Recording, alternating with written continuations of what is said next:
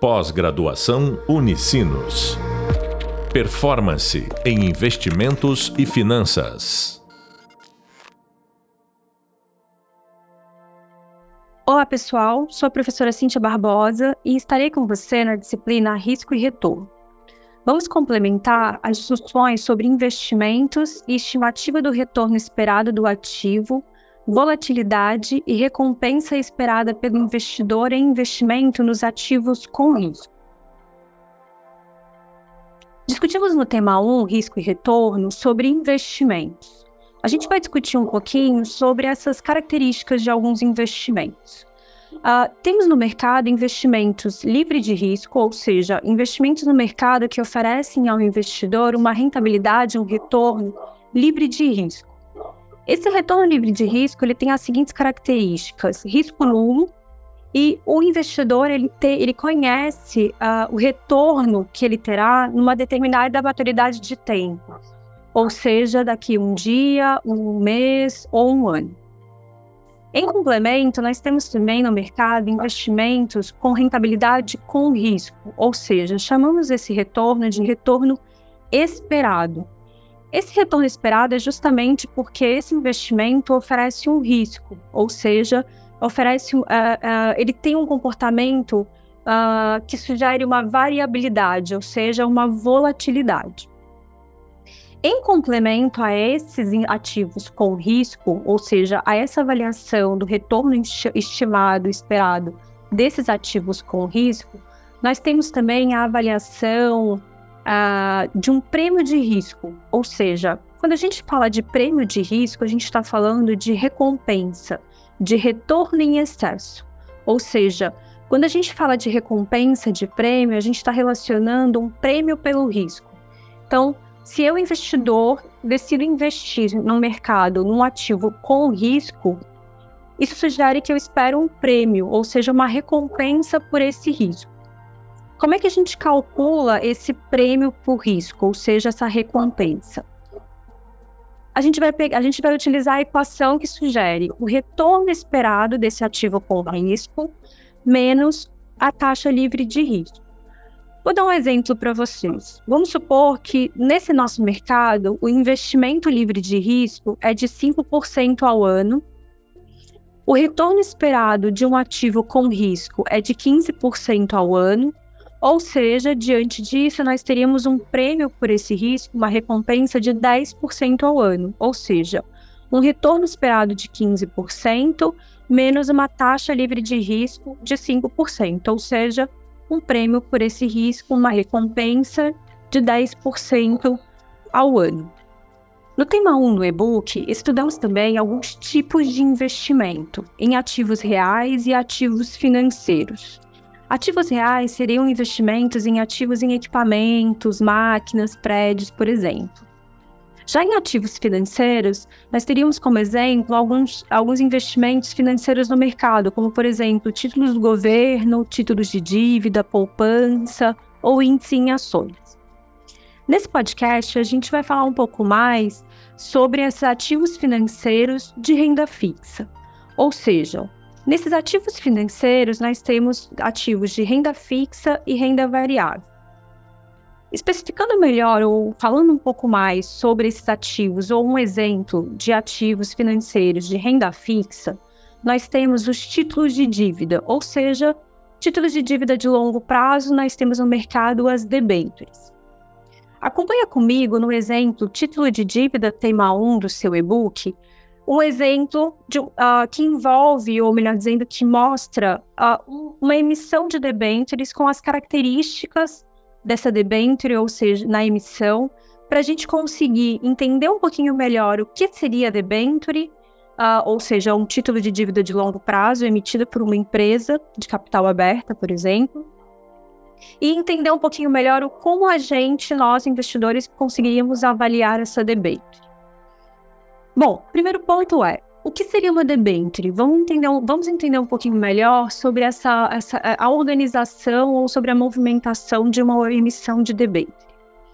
Uma debênture é um título de dívida emitido por uma empresa. Essa empresa enxerga esse título de dívida como uma captação de recursos, ou seja, a empresa faz essa emissão de títulos de dívida para captar recursos no mercado financeiro, ou seja, com investidores do mercado. Então, essa empresa emite esses papéis, né, esses investimentos no mercado, e os investidores do mercado investem esse, o capital deles nessa empresa. Cada debênture tem o valor de mil reais na emissão. Bom, para o investidor do mercado, esse título de dívida é um investimento porque, a partir do momento que ele investe mil reais por debênture na emissão, ele espera uma volta desses mil reais, a volta, um pagamento de volta da empresa uh, desses mil reais pela empresa, acrescido de juros, ou seja, a remuneração do investidor diante desse investimento que ele realiza. Uh, só para a gente entender um pouquinho melhor sobre essa remuneração, esses juros eles podem ser pré-fixados ou pós-fixados. Juros pré-fixados, por exemplo, uh, o investidor ele conhece qual é exatamente o valor dessa remuneração. Então, por exemplo, uh, essa debenture uh, indica uma remuneração pré-fixada de 8% ao ano. Essa remuneração ela pode ser também pós-fixada. Na remuneração pós-fixada, ela vai estar atrelada a um indicador do mercado. Então, por exemplo, essa debenture vai indicar uma remuneração de juros DI ou IPCA, por exemplo. Ou seja, essa remuneração pós-fixada está atrelada a esse indexador, a esse índice do mercado, por exemplo, juros DI ou IPCA. Importante, é, nessa negociação empresa-investidor do mercado, a gente está falando de mercado primário. Ou seja, no mercado primário, essa debenture será negociada no mercado por mil reais, cada debenture, né? Em complemento, a gente pode discutir sobre o mercado secundário. O que seria o mercado secundário? Eu, investidor, por exemplo, eu, investidora do mercado, por exemplo, que investi nessa debenture com a empresa por mil reais no mercado primário, eu posso negociar essa debenture com outros investidores do mercado. E o preço de negociação dessa debenture não necessariamente será de mil reais. Ou seja, nesse mercado secundário, esse preço ele será estimado e poderá ser diferente de mil reais. A gente vai aprender, no nosso exemplo, a estimar, a medir, a avaliar qual seria esse preço máximo que o investidor está disposto a pagar por essa debênture diante de um rendimento esperado, que é o que a gente chama de yield, né, YTM, ou seja, do rendimento esperado até a maturidade, ou seja, até o vencimento dessa debênture. Bom, nesse mercado secundário, se essa debênture tem preço diferente de mil reais, isso sugere que essa debênture está sendo negociada no mercado com ágil ou deságio. Bom, entendido o que, que é uma debênture, quais são as relações empresa, investidores do mercado e algumas características, a gente vai ver no exemplo alguns valores e com esses valores a gente vai conseguir montar o fluxo de caixa e calcular o preço dessa ação considerando uma determinada yield. O nosso exemplo, ele sugere algumas características para a nossa debênture. Então, importante, quando uma empresa lança esses títulos de dívida no mercado, ele precisa também emitir, uh, publicar, melhor dizendo, um relatório que indica todas as características relevantes sobre essa emissão de debênture. Uh, aqui nós temos algumas características que são características relevantes para a nossa avaliação, em especial aqui, que é o cálculo do preço dessa de negociação no mercado secundário dessa debênture. Bom, a gente tem aqui como característica o valor nominal dessa debênture, que seria de mil reais, que é o preço de negociação no mercado primário, ou seja, é o valor que a empresa precisa devolver para o investidor, vamos pensar assim, né? Vamos usar essa palavra, devolver para o investidor diante dessa captação de recursos, ou seja, do investidor que o mercado uh, do investimento que o investidor do mercado está realizando. Uh, nós temos também aqui a taxa do cupom, que seria de 8% ao ano. Essa debênture ela tem um prazo de vencimento de seis anos e os pagamentos do, dos cupons são anuais. Em complemento, o exemplo oferece também a indicação de que o pagamento do valor nominal será de 50%, ou seja, 500 reais por debênture ao final do quinto ano e 50%, ou seja, os outros 500 reais, ao final do sexto ano. Bom, logo abaixo no nosso exemplo, a gente consegue visualizar a construção do nosso fluxo de, do fluxo de caixa do investidor no mercado primário. Então, nós temos aqui no ano zero um investimento de mil reais. No primeiro ano, um fluxo de caixa de 80 reais, que seria o primeiro cupom pago. No segundo ano, o segundo cupom pago no valor de 80 reais também. No terceiro ano, um outro cupom de 80. Ao final do quatro ano, um cupom de 80. Ao final do quinto ano, nós teríamos o cupom de, de 80 mais 50% do valor nominal de 500, ou seja, um fluxo de 580. E ao final do sexto ano, nós teríamos um fluxo de 540, ou seja, 500 do valor 50% do valor nominal mais 40 de cupom. Verifica abaixo que nós temos o cálculo da equação, a equação com o cálculo do cupom. Então, para a gente calcular esse, esses cupons contidos nesse fluxo de pagamentos, nós temos o valor nominal que ainda não foi pago para o investidor, vezes a taxa do cupom. Então, reparem que até o, o quinto ano, o cupom é de 80 reais, justamente porque a gente está pagando, a gente está calculando o valor do cupom, considerando que mil reais ainda não foi pago para o investidor.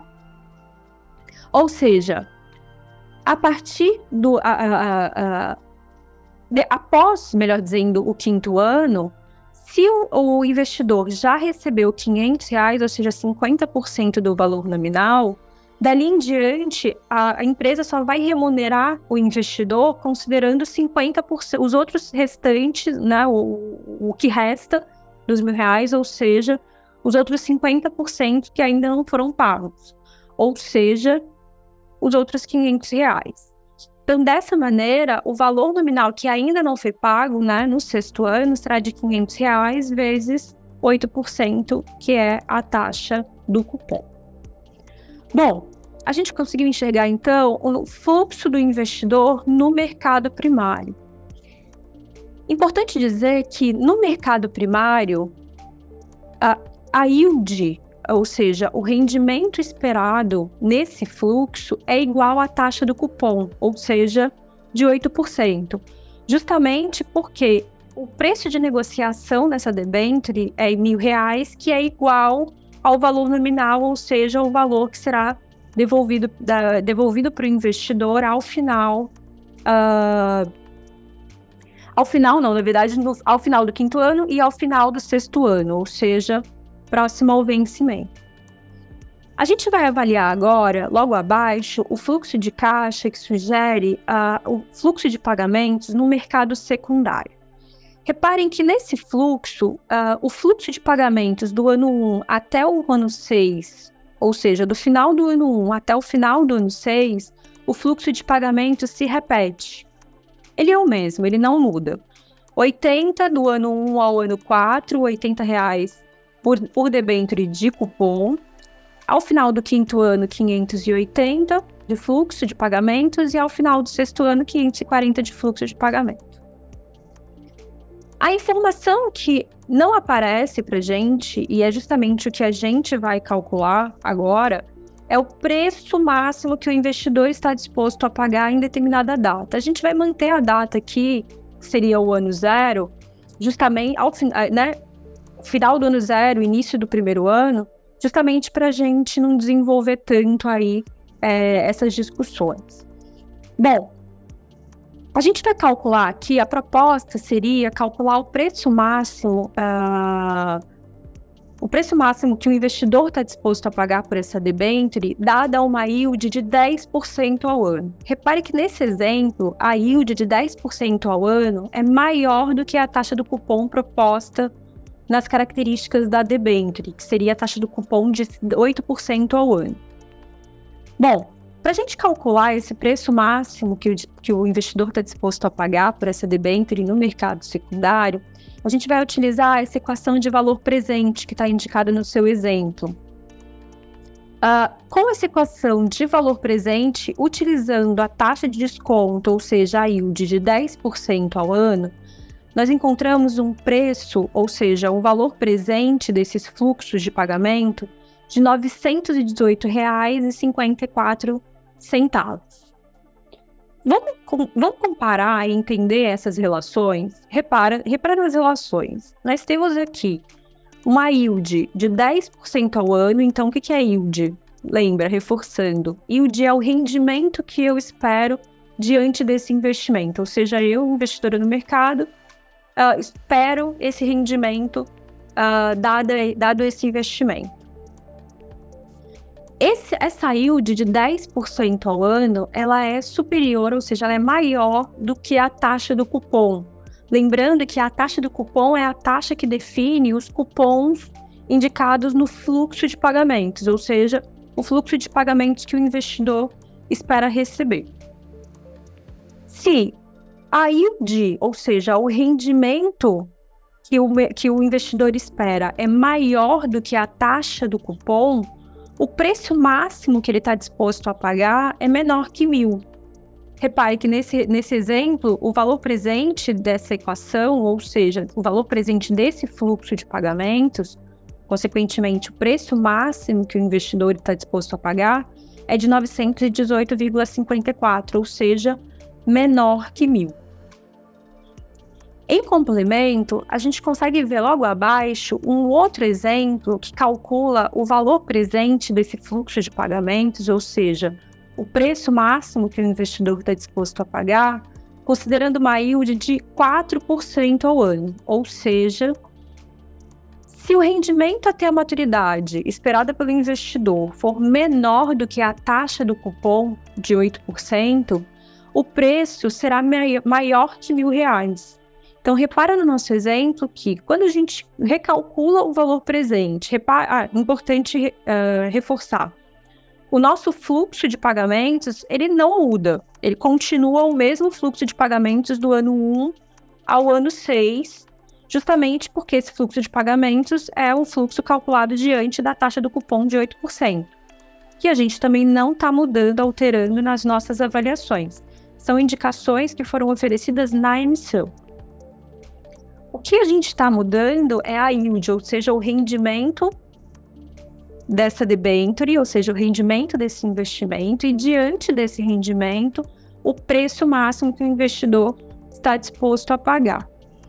Então, repare no nosso exemplo que quando a yield é menor que a taxa do cupom, ou seja, nesse nosso exemplo, uma yield de 4% ao ano, a gente encontra um preço máximo que o investidor está disposto a pagar de R$ 1.100 R$ 93,88, ou seja, um preço maior que mil.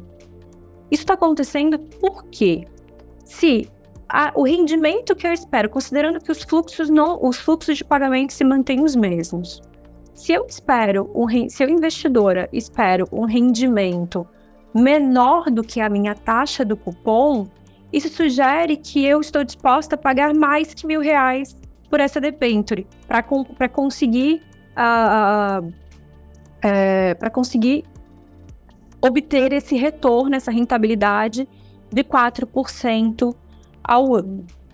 Bom, então, em resumo, nessas relações dos fluxos de caixa, nós temos as seguintes relações, ou melhor dizendo, as seguintes avaliações. Se a yield, ou seja, a YTM, que é o rendimento até a maturidade, for maior do que a taxa do cupom, o preço máximo que o investidor está disposto a pagar seria menor que mil reais.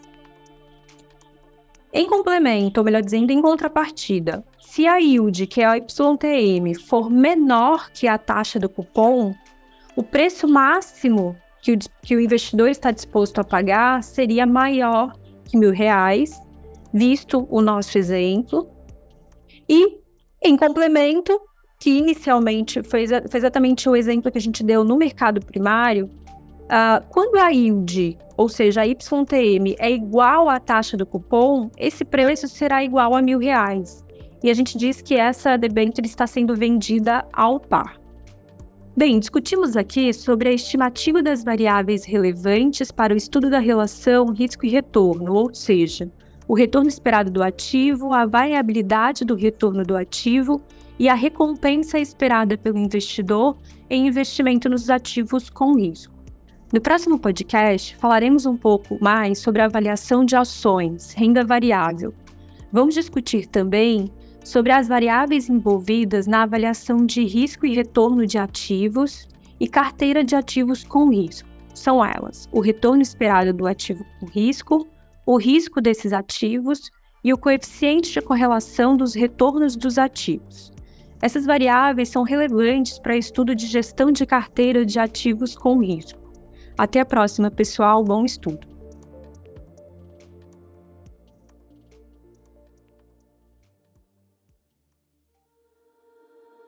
Pós-graduação Unicinos. Performance em investimentos e finanças.